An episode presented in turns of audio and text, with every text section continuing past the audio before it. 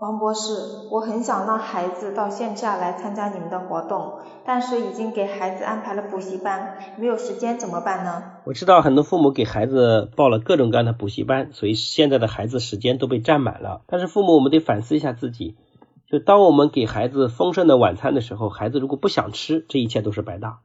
我们给孩子报了那么多补习班，但是孩子内心中越来越缺乏动力，越来越缺乏主动性，所以我想我们所有的努力和投入，最后都会大大打折扣的。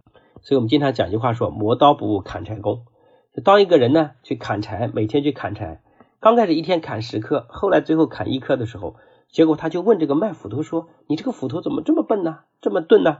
结果那个卖斧头问他说：“你磨刀了吗？”这个砍柴的人可能会认为说磨刀多浪费时间，还是砍柴来的快。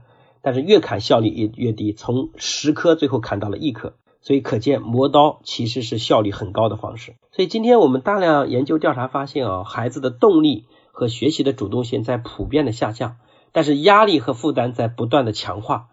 如果这么下去，一定会带来孩子很大程度上的对学习的逆反和抵抗。其实后果是不堪设想的，所以我们要解决的方法是给孩子提高他内在的动力。所以我们开了很多线下的活动，大部分都是做这样的事情的。这个世界上最大的谎言就是我会帮你的。各位父母，其实没有哪个孩子优秀是你帮的，而你最重要干的工作就是让一个孩子找到自己的目标和动力，最后完成他自己的人生使命。所有你曾经承诺过能帮助的人，最后结果都是。一场欺骗，因为你要帮助和拯救一个人，最重要的方法是拯救他的思想。在佛家里面也讲财布施和法布施的概念，法呢就是思想布施，财布施就是给钱。那么中国现在有大量的扶贫政策，那我尤其是到了大西北之后，发现呢，中国的扶贫呢力度越大的时候啊，他们会给很多家庭，比如说一个家啊发十只母羊。让你把母羊养好，最后生小羊，最后再养成大羊，最后整个循环过程应该就是你们家逐步走向富裕的过程。但是这些人呢，之所以贫穷是有原因的，他们好吃懒做，总是想着把这个母羊给杀掉，给卖掉，赚得眼前的钱。所以你发现这些人为什么扶不起来？因为他真正贫穷的不是钱，是思想。要想帮助孩子，也同样如此。很多父母呢，不停的给孩子提供各种便利、各种方便、各种帮助，但是这一切的帮助只会让你的孩子呢变得更加依赖，他的思想更加贫穷。所以，给孩子食物会长大成人，但是给思想才能变成伟人。而一个优秀的人的思想是需要环境和榜样的。所以我自己呢，在这一块对孩子的帮助还是非常 OK 的。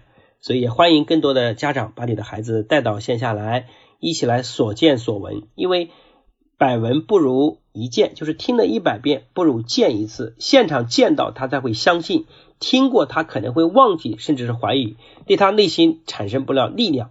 只有当他相信的时候，才会产生巨大的力量。而在我们的线下活动中，还有大量的孩子进步的案例和故事，这些故事都会深深的刺激到你的孩子，让他对自己充满了信心。这个非常的重要。我们都有美国的家长啊，欧洲的家长把孩子从国外带到国内来参加我们活动的，所以距离呢也从来都不是问题。而且我认为克服对距离的恐惧呢，也是孩子一种成长和突破。啊，我有个学员呢，他每次让他来参加活动的时候，他都会说哇，距离太远了。他在安徽哈，然后呢，他的孩子后来从初中升高中的时候啊，要去一个呃合肥市当地的学校，结果孩子就抱怨说，哎呀，太远了，太远了。我发现这个孩子讲话的模式跟父母当年是非常相似的。多利用寒暑假的时间或者节假日的时间带孩子出来跑一跑，也增长了见识，让孩子的朋友圈也扩大了全中国。这本身对孩子也是一种非常好的历练。我经常问很多家长说，如果美国这有个地方能帮到你的孩子，你去不去？那中国的很多家长都说去。所以实际上为了帮助孩子，距离从来都不是问题。所以我们真的很期待各位能能在线下跟各位相见。那今天这个问题就回答这，谢谢大家。